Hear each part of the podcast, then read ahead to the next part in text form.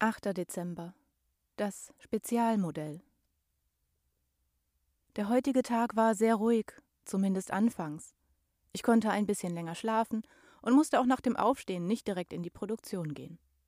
Doch sollte die Ruhe schon sehr bald vorbei sein, und zwar als wir den Wunschzettel von einem Kind namens Olaf bekamen. Er wünschte sich, wie so viele Kinder, Spielzeug. Das Spielzeug, um das es ging, war jedoch ein Zugwaggon einer limitierten Edition, die schon seit vielen Jahren nicht mehr hergestellt wurde.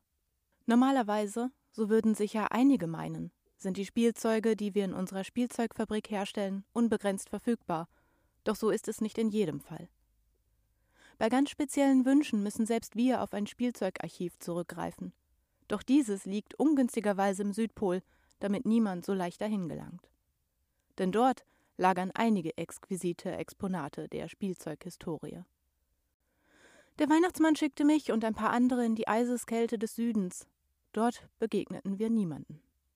Das Spielzeugarchiv war ein riesiger, aber doch gut versteckter unterirdischer Gebäudekomplex. Nach einiger Zeit fanden wir auch schon das gewünschte Eisenbahnmodell. Jedoch war es das letzte seiner Art, und da auch andere Kinder eventuell in Zukunft dasselbe Modell haben wollten, mussten wir uns etwas einfallen lassen. Wir überlegten eine Weile, bis mir die Idee kam, es einfach von unserer Geschenkemaschine kopieren zu lassen. Ich dachte, so bekäme er zwar nicht das Original, aber immerhin eine exakte Kopie. Nachdem wir uns entschlossen hatten, brachten wir das Modell mit in unsere Werkstatt, kopierten es und brachten das Modell anschließend wieder zurück in unser Spielzeugarchiv.